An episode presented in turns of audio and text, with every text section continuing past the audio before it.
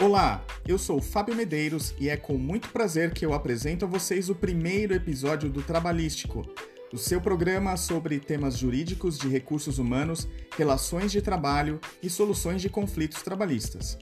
Sejam muito bem-vindos. Hoje nós falaremos sobre as contribuições sindicais e as recentes polêmicas em torno delas, principalmente depois da chamada reforma trabalhista e da medida provisória 873, editada recentemente pelo presidente Jair Bolsonaro. Vamos começar? Os sindicatos são as únicas entidades autorizadas pela lei a representar empregados e empregadores em determinada atividade econômica ou profissão, na defesa de seus direitos e interesses como negociações de reajustes salariais, participações nos lucros ou resultados, adicionais de horas extras, jornadas especiais de trabalho, entre outros assuntos ligados às condições de trabalho. No sistema atual, apenas um sindicato pode se registrar para essa representação em um determinado território, geralmente uma cidade ou uma região metropolitana. E para financiar essas atividades, a lei prevê que as contribuições sindicais pagas por empregados e empregadores sejam destinadas aos sindicatos. Enquanto as contribuições dos empregadores é calculada com base em percentuais do capital social da empresa, a contribuição sindical dos empregados equivale a um dia de salário por ano. Além das contribuições sindicais, os sindicatos ainda podem criar outros tipos de receitas, mas elas são obrigatórias apenas para quem for associado do sindicato, aquele que, além de ser representado automaticamente, segundo a lei, vai ao sindicato e se associa como sócio dele. É o caso das contribuições confederativas, das contribuições assistenciais e das mensalidades sindicais. Essas são devidas apenas para quem é o sócio de carteirinha do sindicato. Até 2017, os sindicatos recebiam as contribuições sindicais basicamente porque a lei mandava empregadores e empregados pagarem. Era o chamado imposto sindical. Mas com a chamada reforma trabalhista em 11 de novembro de 2017, esses pagamentos passaram a ser opcionais, ou seja, paga quem quer. O noticiário conta que essa mudança reduziu drasticamente as receitas dos sindicatos, porque poucos empregados e empresas voluntariamente decidiram pagar essas contribuições. Assim, muitas entidades moveram ações alegando que o regime opcional de pagamento seria inconstitucional, porque ele pode inviabilizar a representação sindical, entre outros argumentos.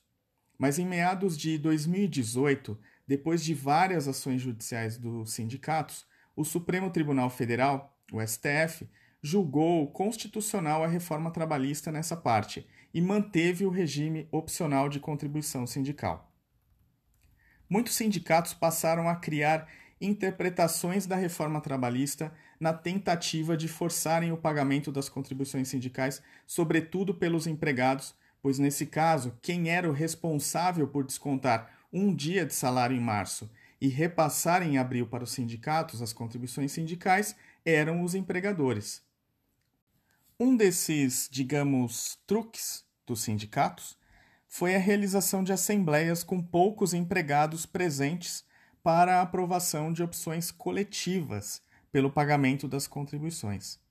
Com isso, vários sindicatos passaram a notificar as empresas, indicando que todos os empregados teriam optado pelo pagamento e, logicamente, as empresas se viram em meio à insegurança de seguir o que diziam as cartinhas dos sindicatos é, enviadas é, com essa notícia, efetuando os descontos salariais agora em março, ou correr o risco de serem processadas pelos empregados que se sentissem prejudicados com os descontos.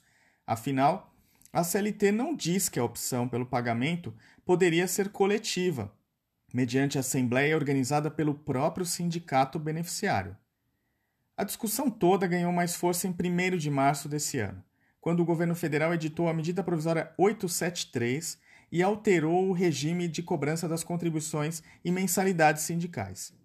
Essa MP, além de ter confirmado que a opção pelas contribuições sindicais deve ser individual por cada empregado, alterou a CLT para impor que o próprio sindicato emita boletos para a cobrança dos optantes pelo pagamento, com envio para a residência dos empregados, acabando com os descontos em folha pelas empresas.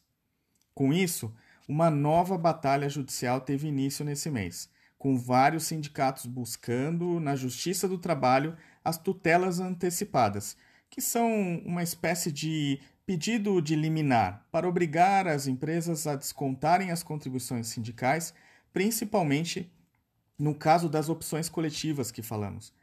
Na maioria dos casos, os sindicatos têm tido sucesso em primeira instância, mas também há juízes que negam esses pedidos.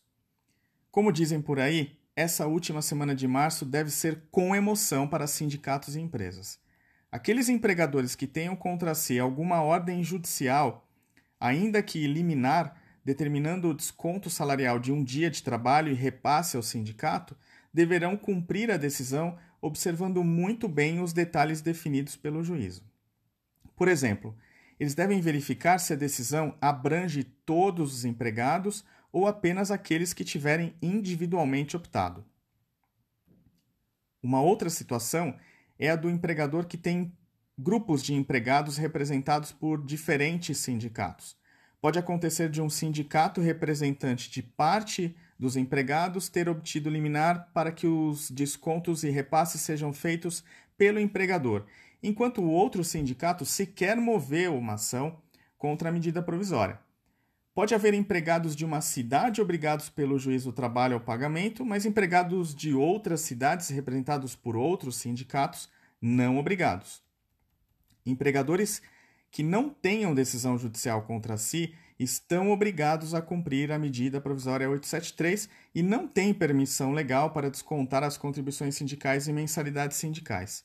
Se fizerem, poderão sofrer ações judiciais com pedido de devolução dos descontos ou serem autuados pela fiscalização trabalhista.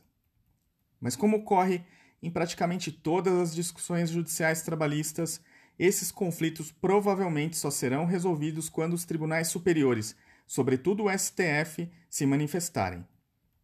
Enquanto isso, fica uma dica importante para os sindicalistas: trabalhem.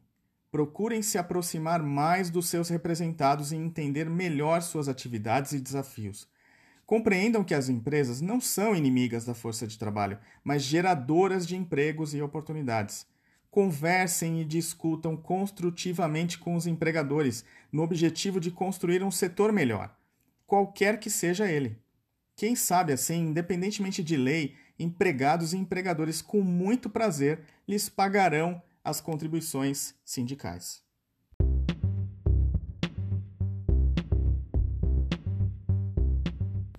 Em todos os episódios do Trabalhístico, teremos o segmento Recursos para Humanos que tratará de dicas de leituras, outros programas, vídeos e tudo mais relacionado ao universo das relações de trabalho.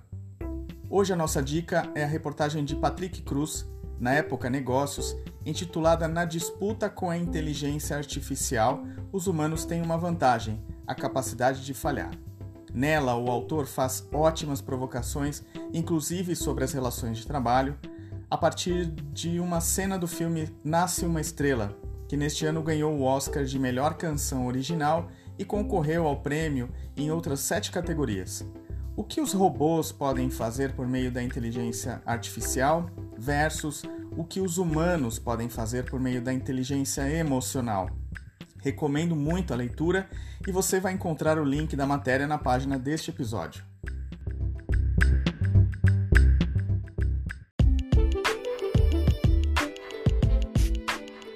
Muito obrigado por sintonizar no Trabalhístico. Espero que o episódio de hoje tenha sido interessante e ficarei muito grato por você compartilhá-lo. Se tiver algum comentário, dúvidas ou sugestões de temas para os próximos episódios, envie um e-mail para trabalhístico@fabiomedeiros.com, me contate no LinkedIn ou me mande uma mensagem pela página do podcast no Anchor. Assine o Trabalhístico pelo Anchor Apple Podcasts, Google Podcasts, Spotify, Stitcher ou na plataforma da sua preferência. Eu aproveito para agradecer muito aos meus colegas do Lobo de Riso Advogados por todo o apoio e incentivo na idealização deste programa e na revisão deste episódio. Eu dedico esse episódio à minha mulher Patrícia Martim de Medeiros, incansável e paciente apoiadora em todos os meus projetos. Mais uma vez, obrigado e nos vemos no próximo episódio. Até mais!